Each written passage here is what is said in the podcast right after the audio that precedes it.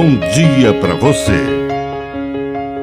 Agora, na Pai Querer FM, uma mensagem de vida. Na palavra do Padre de seu Reis. Violência religiosa. A fé não pode ser pretexto para qualquer tipo de violência. A religião verdadeira é um caminho de paz. Naquele dia, Jesus não foi bem acolhido em uma região da sua terra. E alguns discípulos quiseram reagir e até mesmo pedir que descesse fogo do céu sobre aquele povo ingrato. E Jesus disse: Vamos adiante. Jesus respondeu os religiosos, discípulos violentos.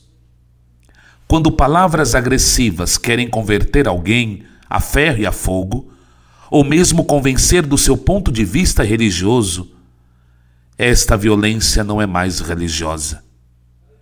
A religiosidade sabe utilizar o verdadeiro caminho da paz.